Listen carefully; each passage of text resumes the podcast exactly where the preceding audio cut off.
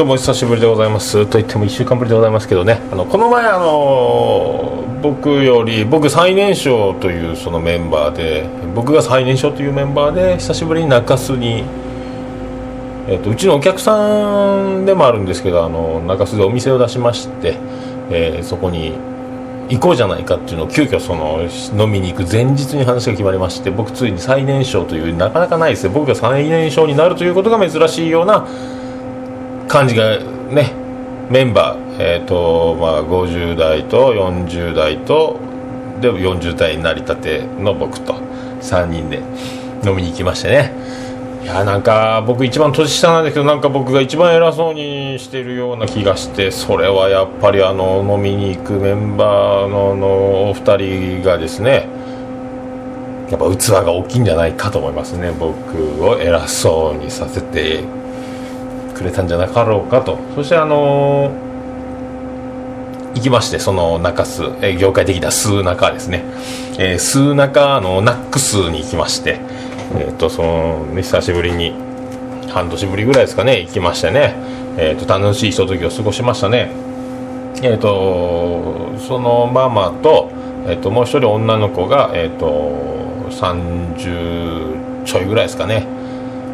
安めぐみに似てるんですけどね。安めぐみに似てる安めぐみに似てるって僕テンション上がってたらあんま言われたことないですって言われて僕の目は初老なんで分かんないのかただテンションが上がってしまったのかですね。アズマックスが旦那になったらいいねみたいなこと。ね、お札で合わせ拭いてもらえるんじゃないかねとか言いながらね盛り上がってましたね。そんな盛り上がって翌日、えーと、ママからあのお礼のメールが来ましてえっ、ー、とあありがとうございましたみたいなね。いやこちらこそすいませんと,、えーと、メール返信しまして昨日。あのちょうどオープンから閉店までフルに乾燥してしまってですね。もう気持ちは、えタンザニアのイカンガーですね。僕はついにすいません。あの乾燥してしまって営業時間と申し訳ございませんね。みたいなのをメール返信したらですね。すぐまた返信が来て「大将面白いウケる」って書いてましたね。そんなメールでも面白いと言ってくれるその感じですね。ママーってなりますね。それではお送りしましょう。桃焼きの桃屋プレゼンツ桃屋のさんのオールデイズダンネポン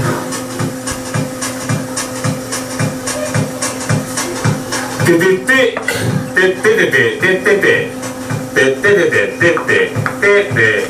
まあいいじゃないですかねそのあのバカじゃないかと思う方もおるかもしれませんがなぜ世の中にスナックやら飲み屋がいっぱいあるのかということね考えてください夢の国ですからねあの皆さんあのディズニーディズニーの方にはね皆さん行きたいなとか思ってる方もたくさんいるかと思いますけどね僕らもあの ディズニーと読む字は「中す」と書いてるんじゃないかと。思いますけどね。たまにのがいいんですよ。毎週行けたら毎週行きたいですけどね。やっ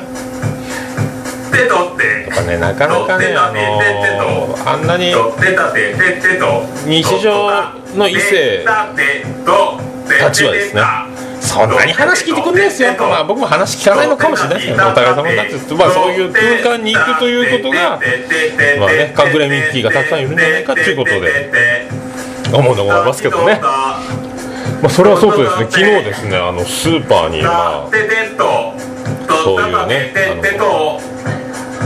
あの夢の国には素敵なそういうね、ホステスさんとか、ママとか、いろいろおりますけど、昨日は昨日であのスナックとは違って、スーパーに、素で、スーつながりですけどね、あのスーつながりやけど、妹にそっくりなおばちゃんが、えっ、ー、と、ジャージでちょっと浅黒い感じ色黒な感じのおばちゃんがいて笑うてまいましたね。笑うてまいました似てましたね。いや似とってちょうどあの愛する妻のジェニファーと一緒に買い物してたんですけどいや2とねちょっと妹と間違った手で一回声かけてみろかいな。やめなさいって言われましたね。まあそんな感じで。そんな感じで今日もよろしくお願いします。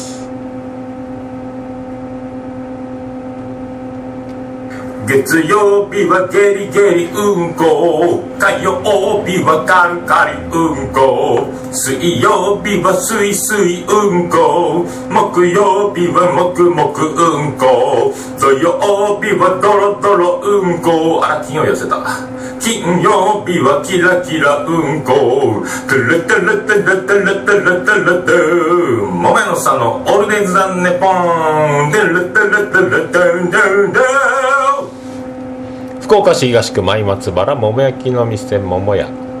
特設スタジオからお送りしております。そうですよ。若宮田交差点のすぐ近くでございます。えっ、ー、と今日は10月26日土曜日ということで第13回の放送でございますね。ゴルゴだよ。13スペシャルでお送りしたいと思いますね。アイスだよ。ワンティーさん。いや違う。あれ？31違うかそれ31やん。スペシャルでお送りいたします。まあそうやってねあの夢の国がいろいろあるわけでして。まあ、僕らはそのねその飲みに行くというのは楽しいことでございますよ、まあ、友達と飲む、えー、家族で飲む、まあ、その他飲み会やあのバンドの打ち上げに参加するとかいろいろな飲み会がありますけどね。いろんな飲み会全部楽しいんですけどね。バリエーションが大事じゃないかと思いますよ。まあねメンバーもいろいろ前回はそのねあの1000人のような元教師とまあ、ずっとオープンぐらいから仲良くさせてもらってるお客さん常連さんと初の初の顔合わせでねその名も、えー、中原会というタイトルで飲んでましたけどね。まあそのなかなかの荒くれ者の集まりということで中原会ということでお送りしましたけどね。まあそういうことでございましてえっと今度その前回もあのね僕の同級生であります、えーと、カリスマミュージシャンのオットツーがね告知してましてであの第10回記念スペシャルでもあのゲストで出演してちょっと告知してましたね。であの僕うっかりあの彼の言葉が僕の耳にあのこうなんすかね届いてなかったのか気づかなかったんですけどね11月4日にスピキジとビアンコネロでツーマンをするという。そこもああアンルイスもびっくりやね。ウーマンじゃなくてツーマンみたいなことを言ってたらよう考えたら11月4日月曜日で俺休みじゃんと。あららららら行こう行こう行こう行こう行こう見に行こうと思って。で行くからチケット押さえといてというふうになったんですけどこれを気づくのにまあ何回も告知を聞いといて告知を聞いてもそのなかなかね響かない人には響かないんじゃないかと。あれお知らせの仕方ってまあ話をもともと僕がよく聞かない人間だからというのもあるのかもしれないですけどね。まあ、そんなこんなで久々にあのビアンコネロにも再開できますし、えっと、スピキジに関しては初めて初めてですね。ついに初めて演奏を目の前で見ると。であのビアンコネロ来るということで23年前のあの男屋の、えっと、障害者をライブハウスに招待して楽しいひとときをというイベントにビアンコネロが出演した時にうちの長女のブレンダーもあのその時あのビアンコネロ見ましてあいいいいないいいいバンドやねいいミュージシャンやねってことで気に入ったのがあって行くって言ったらちょっと揺れ動いておりましたね。となると娘と初めて2人でお出かけみたいな中学になってまあないですからね。そんなことがあるやもしれぬというね。だからなんかあの、合唱コンクールの打ち上げをするかもしれないとかのいう情報もある。まあね俺らの時じゃありえんかったけど今の中学生打ち上げとかするんですよね。まあねなんじゃそりゃなんじゃそりゃなんじゃそりゃと思うんですけどまあ考えでも僕らの時は親に断りをもらおうがもらわんの方が勝手に夜な夜な遊び行ったり僕団地だったんでそのね隣の隣の団地の友達のところに勉強教えてもらえるという名目でずっとボーイ聞いたりラジオ聞いたり音楽いろいろ今井美樹やらいろいろ聞いたりね。で僕はサザンのプレゼンしたりとかやってたんですけどね。そういう夜な夜なっていうのがないですもんね。学校部活を引退して塾行ってまあ小学校の頃からも勝手に公園に遊び行ったりとか友達のとこに行くとかいうのもかなり小学校低学年の時はいやまだ親の目の届くところでしか遊べないみたいな状態だから、まあ、僕らの時の自由な感じったらなかったんでしょうね。まあそんなこんなであのどうな一人で行くのかね。もうブレンダと行くのか分かんないですけどね。まあそれともう一個情報がパオンの公開放送が筑紫のイオンモールの横のケーブルステーション福岡？かなんかであるって言ってましたね。驚きましたね。だからそれも見に行きたいなと。パオン僕もあのパオンって KBC ラジオ九州朝日放送福岡の深夜。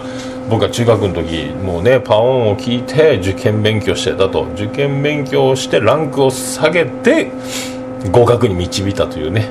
でおなじみのね別志望校をさらに上げたんじゃなくて下げてでも公立に行ったというのでおなじみの受験をしてた。時にパオン聞いてましたね。パオンで今お昼やってるんですよ。だから僕らパオン世代はまあ、手軽に会えると。今毎週金曜日はブルーリバーのあのスポーツ雑学漫才が面白いんですよね。あの歴代から現役のプロ野球選手の名前でいろんな名前ボケるみたいなね。あの昨日は中華料理を坂東エイジーってあのボケずにそのまま言った違うボケをしてましたけどね、まあ、ブルーリバーも面白いです日本一面白い漫才師だと思うんでこれからブルーリバー来ると思いますけどね。あとは時代にいつフィットするかだけの問題だと僕は思ってますけどね。だからそのパオンのその公開放送ってことはあのごし毎回あの最初のオープニングであの芸能ゴシップをバーッとあの番組のコーナーの紹介と掛け合わせながら「前ピン」って言ってバーッと芸能ゴシップに織り交ぜて言うところがあるんですけどそれが生で見れるんじゃないかと思ったらちょっといても立ってもいられんくなったですね。僕はだからラジオ好きになったのもやっぱ澤田さん KBC アナウンサーのメインパーソナリティパオのね澤田さん。だから僕らパオン黄金世代ですよ。深夜の時は替え歌で訳ありベスト10ってやってですねやってましたね。てっちゃんのクソは長いとか歌が平気で応援されてもう腹抱えて笑ってましたね。あとヤングは「せなんただの女好き」とかいう歌もありましたね「バカが見る中村学園」とかいう歌もありましたね。あと何やったかな。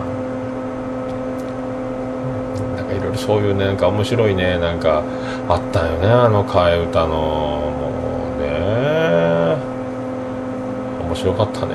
カモメカモメカチンカチンの「顔なしでもう一度言ってみろ」とかっていう歌もありましたね。面白いね。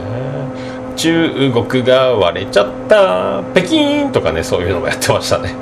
なんかああいうのもね今ないもんね。あの当時はそうトンネルズの二酸化マンガンクラブとかいうコーナーもあったりとかトンネルズがちょちょいラジオワンコーナーで流れしたりとかあとあれは誰やねんって分かんないままなんですけど「ちくらまりの地球は丸いよ」とかやってましたね。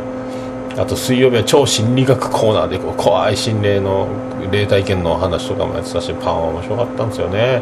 そうそうそうそうそう。そんなのが生で見れるんじゃないかと思うと11月4日はそれを見つつライブハウス CB に行ってビアンコネロとスピキジを見るという流れでいいんじゃないかね。そういう昔のねそういうあの中学の頃からの感じでパオンが見れるっつってもいいかなとか思うんですよね。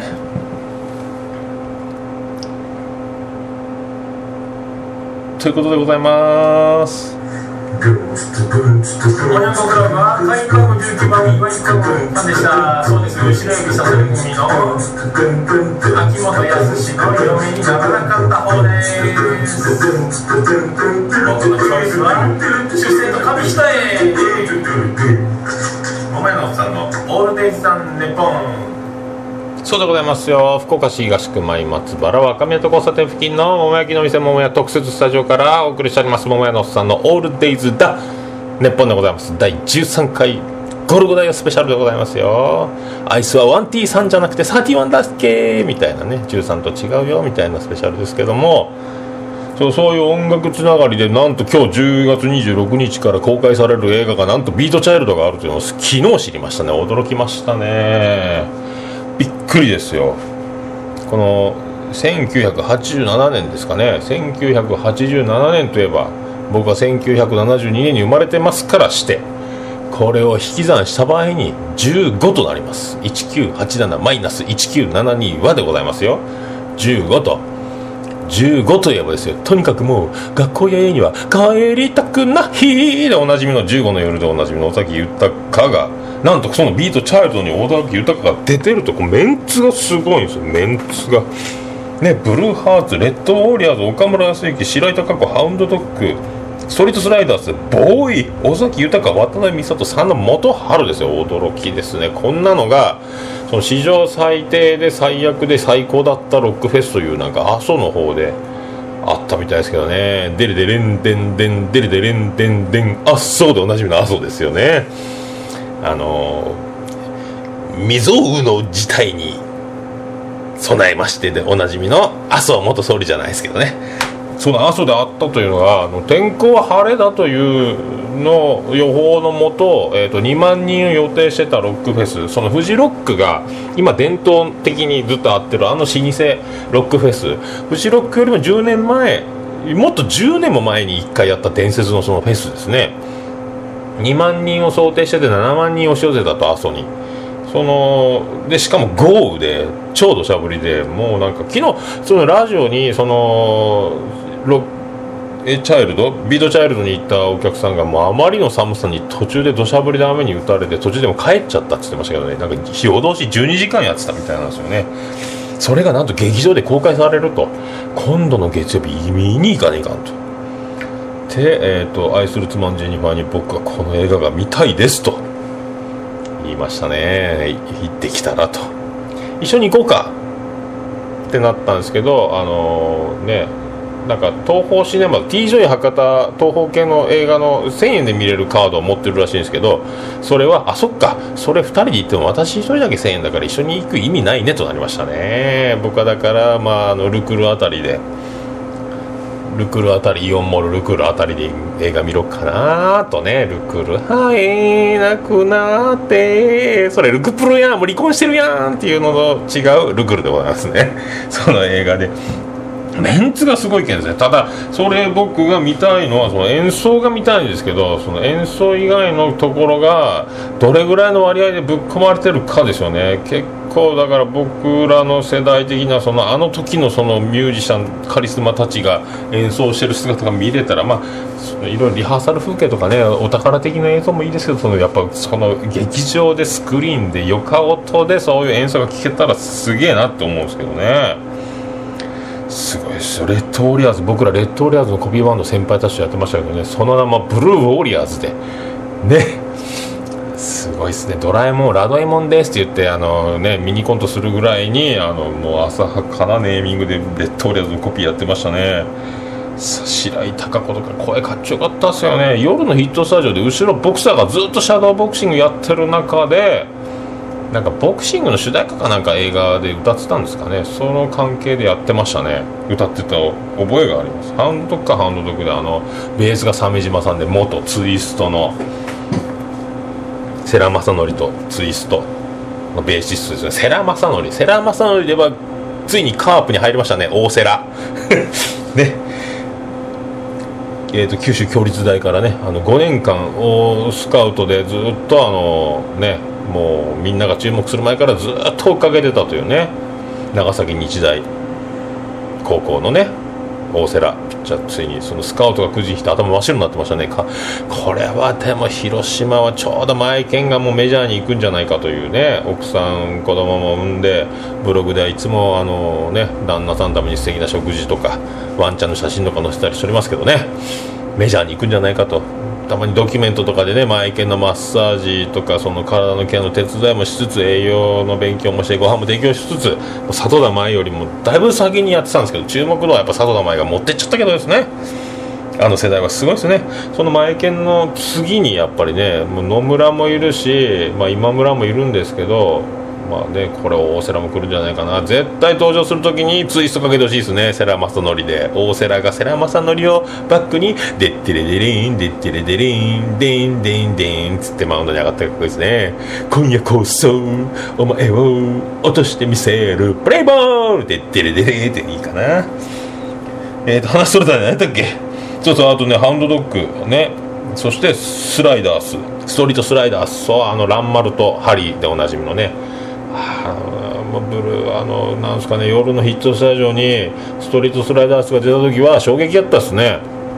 古舘一郎のインタビューに4人が4人ともブスッとノーリアクション貫くというあのね放送事故かってぐらいあの緊迫感を醸しつつ演奏してて。ね。もうあのニキビいっぱい潰したんじゃなかろうかというお花のトラブルの後を残しつつ髪を立て化粧をしでギターのストラップギラねあのものすごい低い位置にギターのポジションを構えて弾く蘭丸でかっちょよかったっすよね。ドラマーがなんかあのなんですかねホタテマンみたいな感じの安岡力也みたいな感じのごっつい人がドラム叩いてですね。うわかっちょええと思って。でボーイも出たと。ボーイが出たってのはすごいなと思ってね。土砂降りの中のボーイ。これはまあねで尾崎豊ですよ。尾崎豊も出てると。もうねもう青春ですよ。15歳の時に15の夜を聞いた。僕が15歳の時の映像を見るという。これは感慨深いですね尾崎豊。もうちょっと多分尾崎豊が歌ちょっと予告編に出てたんですけど多分泣くかな。せっかくの映像を涙でスクリーンがモザイクになっちゃうんじゃないかっていうぐらいそのね土砂降りと僕の瞳も潤んでるというこのねもう濡れ濡れファイヤーでございますよ多分ね。そう15の夜ねもう皆さんねなかなか聞く機会はないと思いますけど15の夜の歌詞をよく聞いてください。100円玉で買えるぬくもり熱い缶コーヒー握りしめとありますけどね。缶コーヒーが100円だったと。今はね120円ですけどね昔は100円玉で缶コーヒーが買えたと。ね。尾崎豊がタイムスリップして15歳の時に今ねその寒い時にあのこの家を見に行く時に熱い缶コーヒーを握りしめる時にあ20円足りない！自由になれなかった！15の夜ってなっちゃうからですね。その当時のやっぱ15の夜は缶コーヒーを缶コフィというあのね言い方僕もねたまに言いますけど誰も気づいてくれないボケではありますけどね。缶コーヒーを缶コフィというあのおしゃれさいいね。そして17歳になると17歳の地図セブンティーズマップも歌えますね。壁伝いに歩けば歩いてみたいですね。ね。から風が吹いてくるんですよ、ね、そういうのもあります。そして渡辺美里も出ますね。分かり始めたマイレボリューション。ね。DATE こうしちゃっていいじゃないでおなじみのですね。はい、オンチュアニージュでおなじみの渡辺美里出ますよ。そして Someday Someday でおなじみの佐野元春。ね。 Someday 日曜は Sunday はあっていうね。そういうのもあるけど楽しみですね。これはちょっともうね。まあそうやって動きまくろうと思いますよ。映画みたいな。そしてもう一個あの11月1日からあのメジャーでおなじみジャッキー・ロビンソン42番背番号ね。あのジャッキー・ロビンソンデーってありますけどね。メジャーリーガーがみんな42番をつけてプレイするというそのジャッキー・ロミソンの映画が今日あのー、なんだ？あれ。花丸じゃなくて。王様のブランチだ。ね出てこないのは初老の第一歩でございますけどね。王様のブランチ元刈谷優香ちゃんがまあ美しいしあの長澤まさきと岡田なんとかイケメンのあのえ潔くやわくやったっけな。やわく潔くやったかなんかその恋愛ハートフルムービーをやるみたいでそのインタビューでリリコがやってましたけど長澤まさみが。可愛いね。あじゃなくてそのジャッキー・ロミさんの42番のその映画ね何やったっけサブタイトル「世界を変えた男」ですよ。えっ、ー、とそのドジャースに初の黒人のメジャーリーガーが誕生するという人種差別バリバリの時代に起こったそのドラマチックなこと、ね、オーナー役ドジャースのオーナー役にハリソン・フォードが出ると。ハリソン・フォードはその映画が、えーと、本実在の人物を演じるのが初だと。いうことで。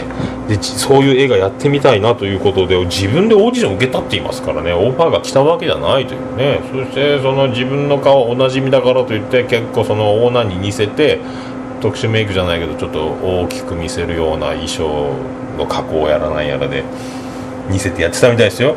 この予告編を見ただけでも僕は泣きそうになった。ちょいちょちょっと泣いてしまったここの心のピュアなアピールもしときますよ。見たいな見たいな11月1日だから、えーと、11月4日にスピキジとか見に行くということはその次ぐらいの月曜日をまた狙っていこうじゃないかと思いますけどね。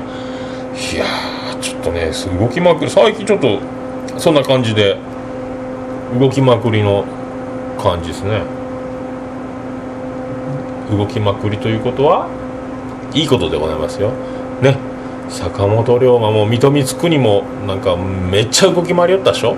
なんかね運はどうより生ずと言いますか。動いた方がいいんですよ何事もね。じっとしてることこそが危ないというね動きまくって動きまくっていこうじゃないですかというのがねありますね。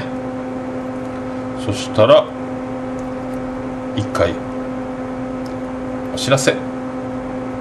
ボンヘイ!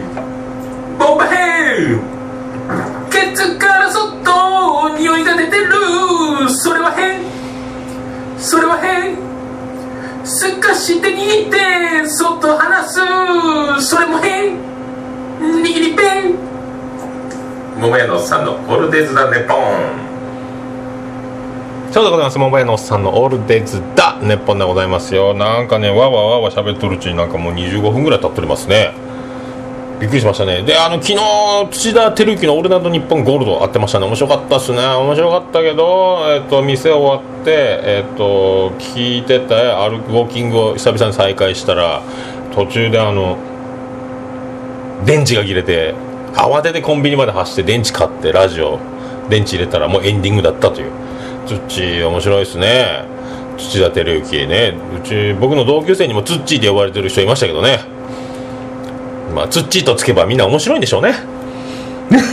あの土田さんも僕と同い年ですからね。やっぱ面白いねであの今週はスペシャルウィークで日本放送もその TBS ラジオも、まあ、福岡でいう KBC ラジオ RKB ラジオで聞けるんですけどね。面白かったっすね。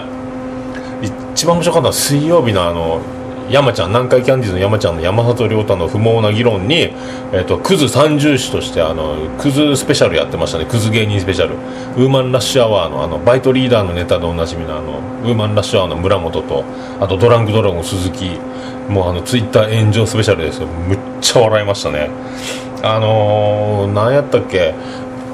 検索で YouTube でもねあの出てるんですよね。あれ聞いたら腹抱えて笑いますよ。あの2013年10月23日水曜日かな？の山里亮太の不毛な議論で検索したら多分 YouTube 出てきますよ。はあ面白い。1時間半ぐらい。2時間番組だけど CM とかそういうの多分編集してるんでしょうね。だからそれで1時間半ぐらいで。あれおもろいっすよね。であのーちーちにルーナースペシャルで「ナインティナインのオールナイトニッポン」の木曜日はあの森脇健児と中山秀ちゃんとであの大和田教授にそっくりな何やったっけ安田大サーカスの団長も来たりね。しとったけど僕途中で寝てしまいましたね。昨日はあのジャンクの金曜日のバナナバンドバナナバンゴールドにハライチの澤部が彼女ができたんでであの今年の日村の運勢を占ったところあの吉本芸人占い芸人のもうまた名前出てこないですよ。島田さんがもう今年が最後の今期だって言ってたのを今年の年少に占ってたみたいでそれでもう時間がないってことで澤部を呼んでまあねなんとかしようってスペシャルやったけどそのかっこいい曲紹介を日村ができたらかけてあげるっていうそのブルーハーツの情熱のバラ。がなかなかかけてもらえんでずっと MC ハマーが流れるという中でそれを最後あの設楽が持っていって2時間経った時に流すというなんか全部持っていくと壮大なその曲をかけるためのただの振りだったという面白いラジオもありましたね。もうねなんかただのラジオ好きですか？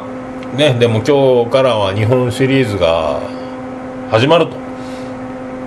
ね、でマー君が出ると思ったらマー君出ないと。天気悪かったらどうしようっていうのも考慮しとったんじゃないかと。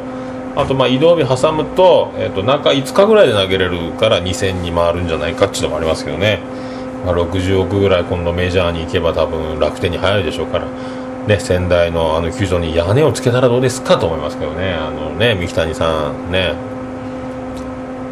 投資しましょうよっていうのがありますけどね。そんなんであとそうそうでなんかねそうやっていっぱい動いてるうちにあのうちに久しぶりの吉本のエロリン・モンローでおなじみのね今東京で頑張ってます大阪 NSC から頑張ってちょっと細かすぎるものまねにも出てましたね。あの辻薫子ちゃんって吉本のピン芸人がいるんですけど久々にうちにこっちに帰省したのかなんか仕事なのかで来てまあ綺麗になってましたね痩せて。なんか女芸人のダイエットコンテストみたいなのになんかやって優勝したみたいなんですけどねもう痩せてたんですよ。で今度ライブがありますと。11月17日の日曜日にあの小倉のあるあるワイワイ劇場であるから来てくださいって言って昼2時からあるっちゅうんで行こうと思いますね。何やったっけあのなんかえっ、ー、と誰誰やったっけ？あ出ませんね。じゃあ11月17日日曜日になんかいろんな芸人出るみたいなんですけどね。出るっていうんで、まあ、それも僕一人で行くかまた家族誰か連れて行くかあとまあ誰か一緒に2時行ってくれる人いたらあの行きましょう小倉にね。あのチケットいっぱい買ってくれた方があの辻ちゃんも喜ぶみたいなんで、ね、吉本女芸人辻薫子で検索してくださいよ。マリリン・モンローっぽいいでたちであの素材と実物の差がかなりありすぎるんですよね。実物は結構美人ですよ。びっくりしますよ。やっぱプロやなっちゅう。声の通りがやっぱね。一般人ってやっぱ声の通り方が違うんであの座敷とかでわーわーみんなと友達と集まって飲んでても声がやっぱ声を出してる仕事をしてるっちゃやっぱ違うっすね通りが。で僕ネタ一回も見たことないですよまともにね。だから楽しみですね。まあそうやってねいろいろそのね。まあご活躍の面々に会えますね。パオンの公開放送行ったりとか。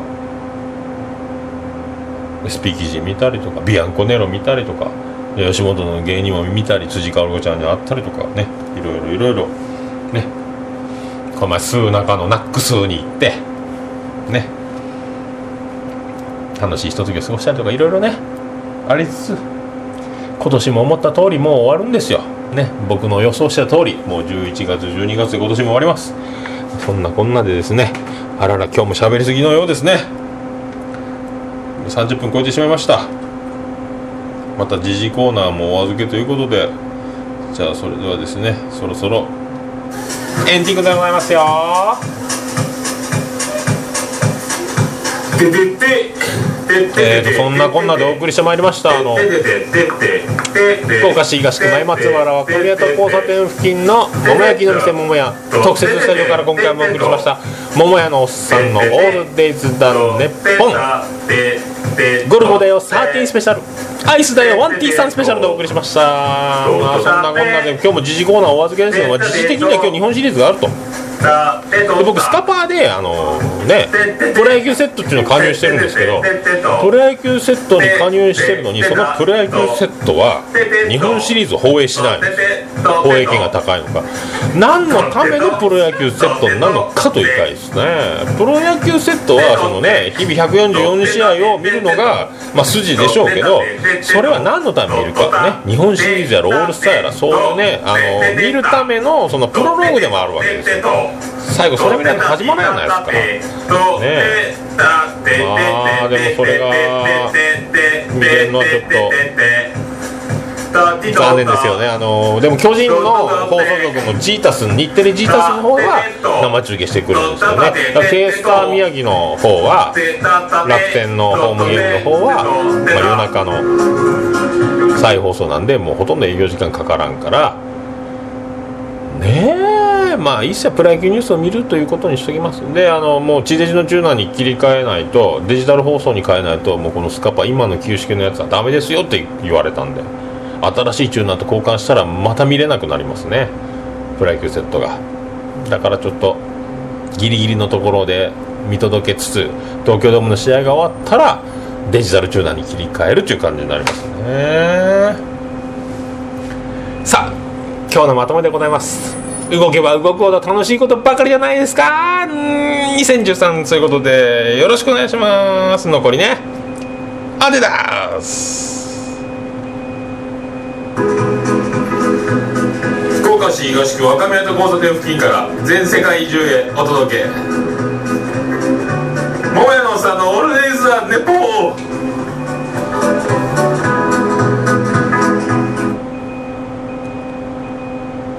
一番最長やねこれね。